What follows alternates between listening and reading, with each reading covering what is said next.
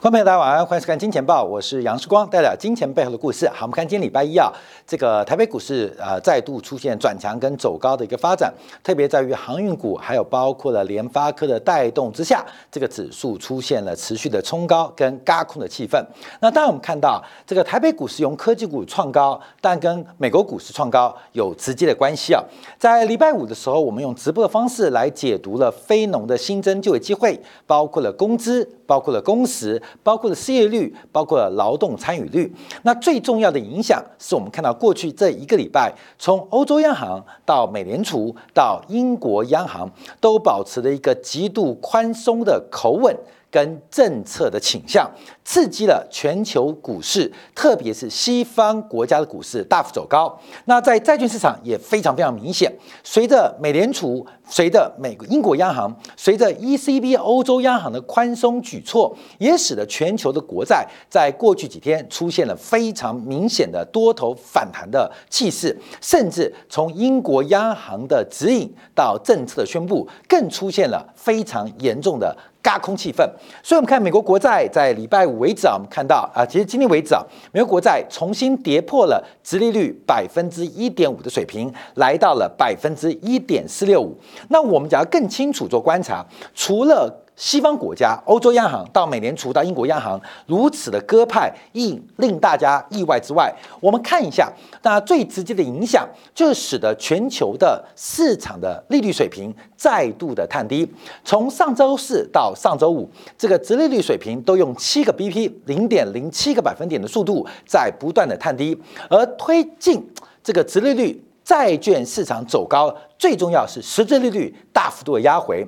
截至十一月五号为止，我们看到这个实质利率再度重回来到了负的一点一的水平，负的一点零八，使得实质利率走低，让科技股扮演了整个资产行情的强大。牛市发展，好，这是我们持续的一个关注跟解读。那今天我们要观察什么？要观察在周末公布的中国十月份的外销出口数据。那今天啊，这个台湾地区啊也公布了十月份的外销出口，那总金额突破了四百亿美金。那台湾地区外销出口大幅走高，主要是受到大陆出口的拉动，因为目前啊，台湾的出口其中有超过四成。严格的数据啊，是百分之四十四，百分之四十四来自于大陆地区跟香港地区，也就是台湾啊，每出口两块钱啊，出口一块钱，就有其中四毛四是对大陆地区出口，所以大陆出口好，台湾出口好，台湾出口会好，也代表大陆的出口绝对表现相当亮丽，所以台湾地区的出口。冲出了夹击，那我们就要从这个本质做观察，从整个东亚供应链的角色看待中国十月份的出口。那中国十月份的进出口总额来到了五千一百五十九亿美金，较去年十月份在高基期的背景之下，又增加了百分之二十四点三。尤其从几个关键数据做观察，这个数字啊是大幅的超出预期啊，从。出口总金额首度突破三千亿美金，年增率是高达百分之二七，而且是高出预期，有超过三个百分点，有三个百分点。那进口的总额是两千一百五十六亿美金，这个年增率是百分之二十点六，稍微低于预期，有七个百分点。所以出口超出预期，而进口低于预期，要分成几个面向做一个关注解读。但我们以中国出口做观察，因为目前中国假如扣掉服务业扣掉服务业，单求商品出口的总规模，中国假如单求商品出口总规模是世界第二、第三名、第四名的总和，也就是美国加德国加日本三个国家商品总出口加起来，才等于中国的商品总出口啊。所以中国在商品的一个竞争的一个优势。跟强势地位可以从这个贸易条件跟贸易结成绩可以做出非常明显的观察。那进口总额下滑，下滑，我们等一下我们做解读啊。那使得贸易顺差高达了八百四十五亿美金，贸易顺差单月就高达八百四十五亿美金，这个贸易顺差创下了历史最高。截至一到十月份，中国的贸易顺差来到了五千一百零六亿美金。来到了五千一百零六亿美金。通常啊，我们从这个贸易顺差做观察啊，会分成几个架构，一种就是这个资源型的贸易顺差，一种是资源型，像 OPEC 啊，像沙特阿拉伯啊，这个产油国家。那另一种叫做生产力的。这个呃呃出口顺差，像日本跟德国，因为他们的这个生产力是非常非常高。那另外是禀赋型的这个出口，像中国啊，靠的制度的优势，创造了一个非常优异的贸易条件。所以一般出口顺差我们就分三大类，第一种是原物料啊，澳洲啊、澳大利亚，像沙特、沙特阿伯；第二种像德国、日本，像这个瑞士，他们的出口是靠的单一产品或是极强的。这个这个竞争力啊，科技力啊，这个出口。第三是禀赋优势，就是系统优势的条件。所以中国是属于第三种这个条件。那能不能进阶到德国跟日本，就要看它的出口的品相做观察啊。那今天我们不分享品相，我们主要分享中国进出口的数据，来给大家做一个分析跟关注。因为我们刚刚特别提到了这个前面一张图表才才跟大家报告嘛。随着这个欧洲央行，随着美联储。随着英国央行不仅货币刺激的鸽派跟宽松超出预期啊，激烈过去两周全球市场的大涨，财政刺激在这个周末啊，拜登政府也通过了超过通过了超过一兆的这个基础建设的扩张计划，这就跟我们标题提到了，过去这一整年中国吃尽了美国为首的西方国家红利，等一下。有图有真相啊！跟大家讲证据啊，就是我们一直假设，从去年第三季开始，中国从货币政策开始出现紧信用的倾向，甚至出现紧货币的政策安排，到今年第二季开始，在财政的政策当中也出现了一个相对收缩跟紧缩的动作，所以中国的财政跟货币双紧缩，靠的什么？靠的是出口。靠的是外部需求。好，所以我们看一下，这是我们一直提到的一个证明啊。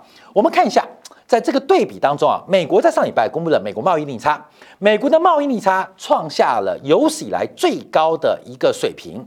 九月份啊，十月份数据还没公布啊，九月份出口下滑，而进口增加，使得整个整个美国单月的贸易逆差已经正式突破了。八百亿美元的水平，假如把美国的贸易逆差跟中国的贸易顺差一做对比，就会非常明显。为什么？从目前数据做观察啊，中国一到十月份的贸易顺差五千一百零六亿美金，其中对美国的贸易顺差就高达了三千两百零六亿美金，也就是美国的贸对美国的贸易顺差占中国整体贸易顺差的超过六成。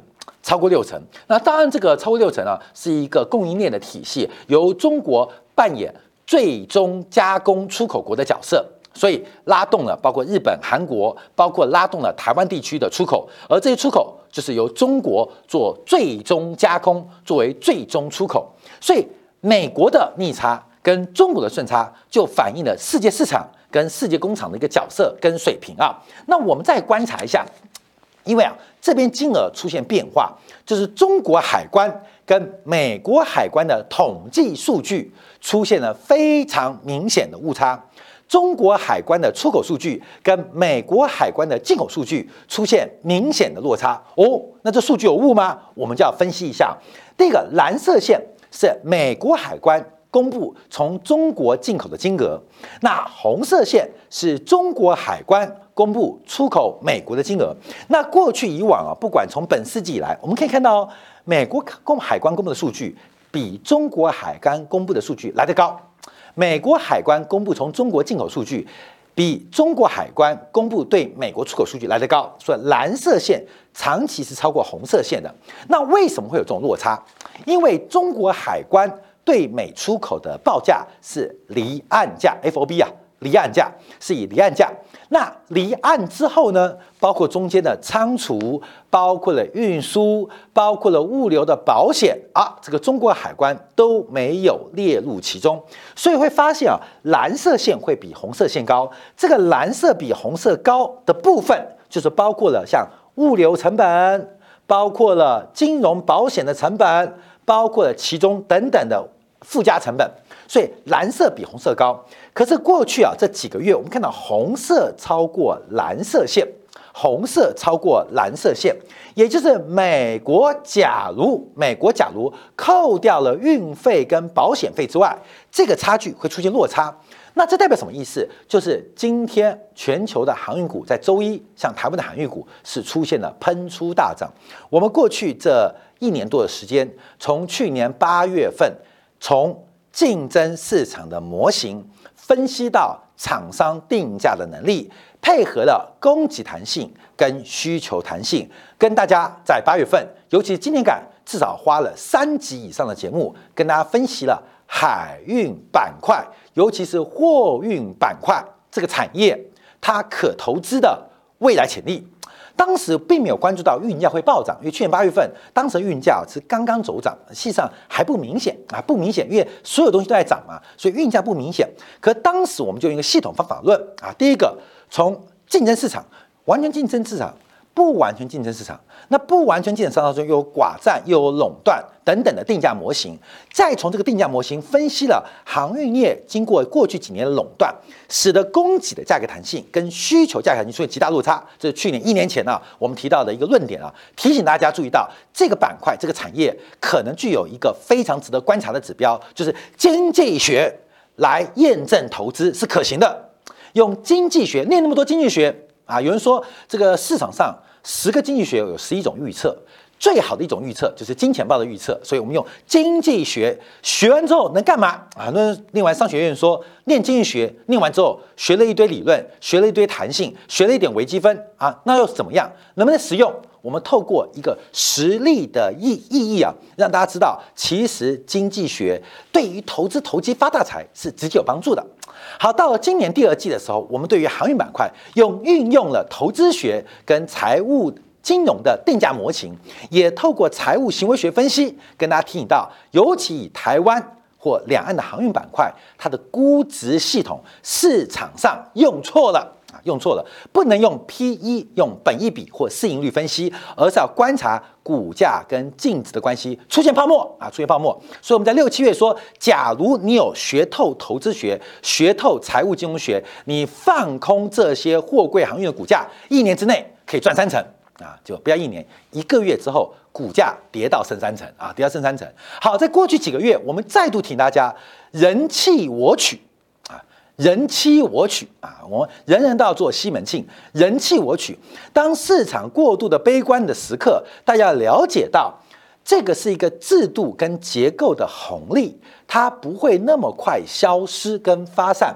其实今天也验证啊，从中国跟美国海关所报出的数据，中间的差额，其中很大部分就在货柜海运的营收。甚至盈余当中发生了，好看没有？所以我们就提到很多事情啊，让时间来验证啊，有很多的方法可以让投资人不用那么关注于短线价格的波动。你要掌握到系统方法，其实不管是低档，不管是高档，不管是拉回，你都可以掌握到很多这个获利的机会。好，这不是我们今天提到，只是我们讲很多方向，因为只要是正确的预测，基本上可以来回做验证。当然啊。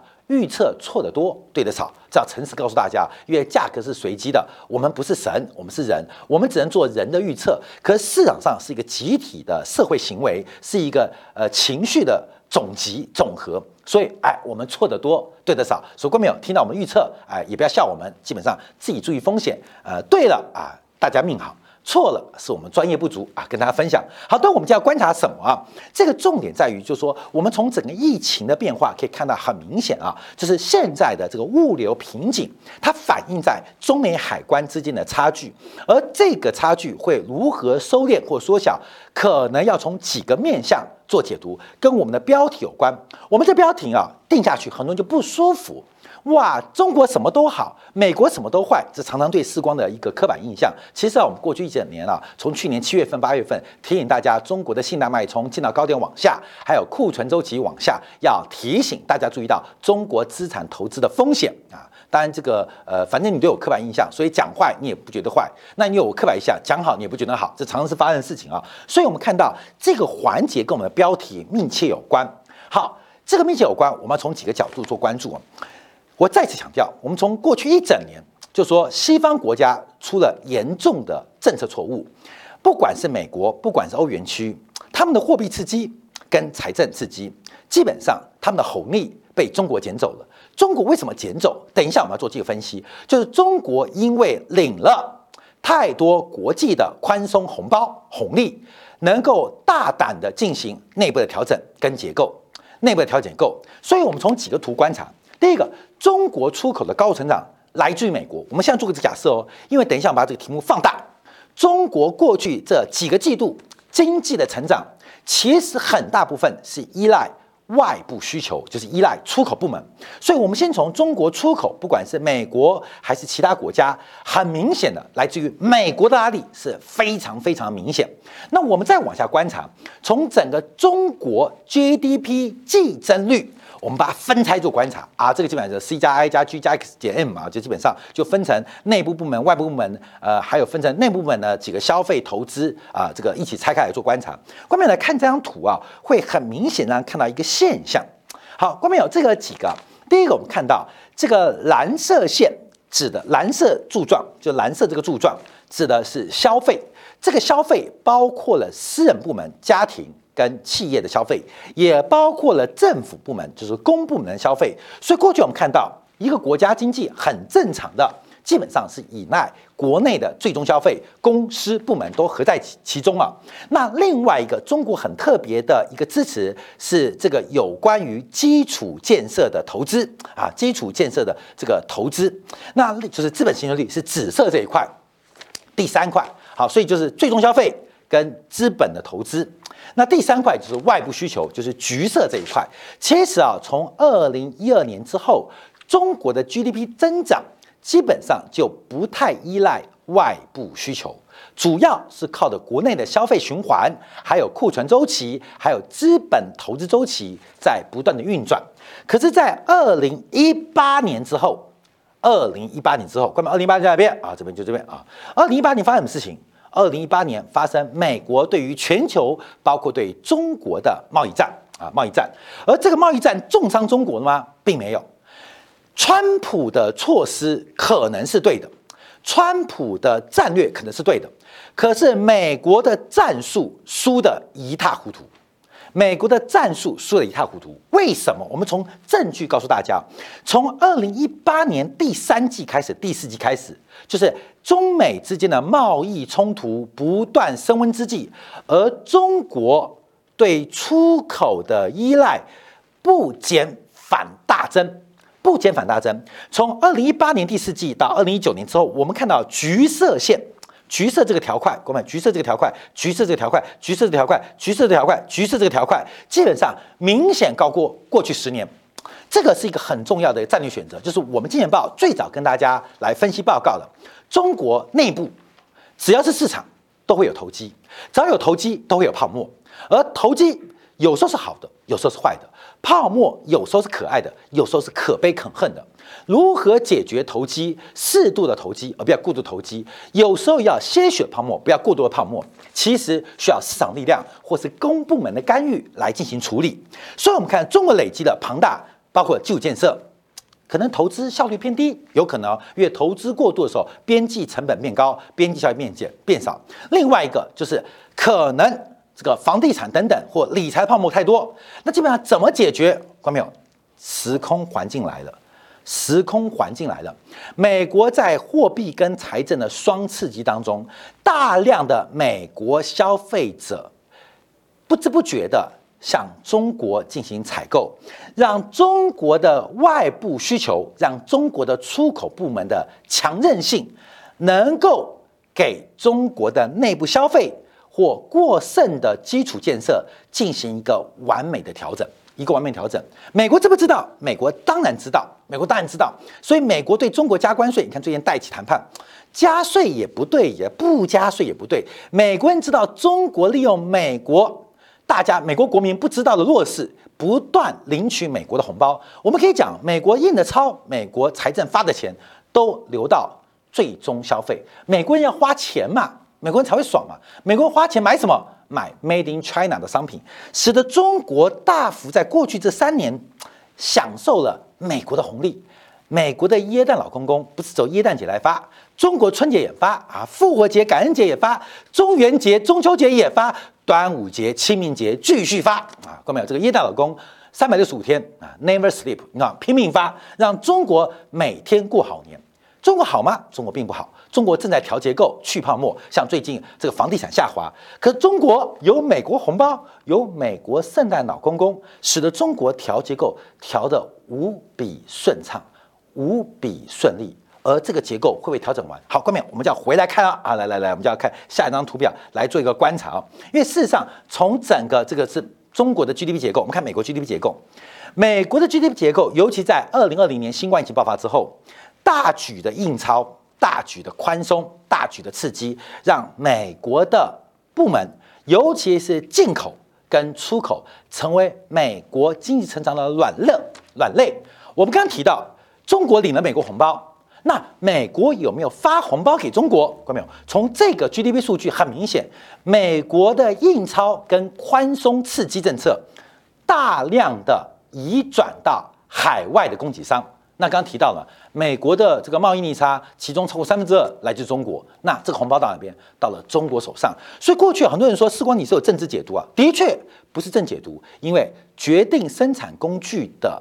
判断生产工具会了解到生产关系，你有生产工具的了解，就有生产关系的认识，生产关系认识就会有我们这种结论出来，就是中国利用西方的宽松跟刺激政策，而且严重的顺周期的失误，让中国可以大胆做逆周期的调整，可以大胆的做。逆周期的调整，所以我们看到中美两国 GDP 数据在这边的显现、跟变化、跟发展啊。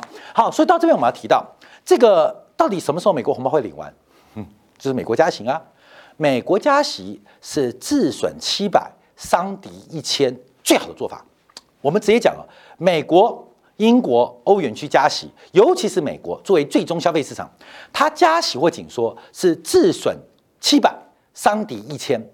可重点是，美国现行的制度，美国现在的两党政治没有没有自损的空间。不要说自损七百伤敌一千呢，连自损七十伤敌一千的胆识跟认知都没有。都没有，所以我们可以看到，这个美国持续的宽松，当然给美国的自然价格，乃至于全球自然价格不断的宽松，不断的刺激，不断的创新高。可从长久以往，中国会把所有的内部问题就从此转化或解决呢？所以，我们从几个方向做观察：第一个，中国的信贷周期，还有中国的库存周期，要特别留意美国的宽松。政策的延续会使得中国的信贷周期或信贷脉冲会延后发生，会延后发生。为什么？因为能吃红包，能够吃耶诞老公公的这个礼物，就多吃一点点嘛，不用自己辛苦，你知道吗？反正每天人家发给你。所以，美国的收缩周期，甚至美国的加缩周加息周期，会刺激中国信贷脉冲跟信贷中期向好转强的关键。我再强调。有美国红包，因为美国红利消化不完，中国的红利可能就不会那么快出现。你刚提到，我刚提到，美中国的贸易顺差创下历史新高，八百多亿美金。假如你换算成人民币，一个月，人民银行假如要把这个汇率全部换成人民币，就要换将近五千亿人民币。也就是贸易顺差会使得中国人行的基基础负债表每个月被迫。印五千亿人民币来进行对冲啊，当然有很多对冲方法，我们有机会分析人民币会提到，这什么意思啊？就是我不印钞，可是外面印的钞票满到中国来啊，满到中国来，那这个会有更多的调整空间，所以我们特别跟大家做分享好，这个第一个重点。好，第二个观察就是要观察，那这个红利除了美国官方或政治胁迫之下的红包叫中国硬吞之外，从中国的出口看到了。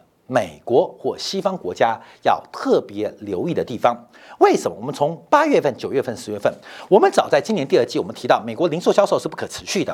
我们看一下中国的出口，刚刚讲中国出口都好，对不对？啊，中国出口还真好，你知道吗？你知道好到什么地步？我们先分一个数据啊，中国出口金额可以不断创新高，可是假如扣掉价格涨价因素，其实中国的出口数量。早在今年初就已经见到顶点了。看到没有？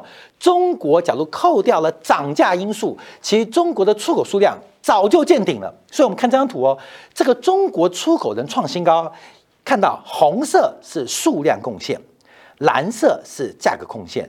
在今年六月份，数量贡献还占百分之五四，现在数量贡献不到两成，而涨价涨价才是中国出口金额一个创新高的主要的关注跟原因。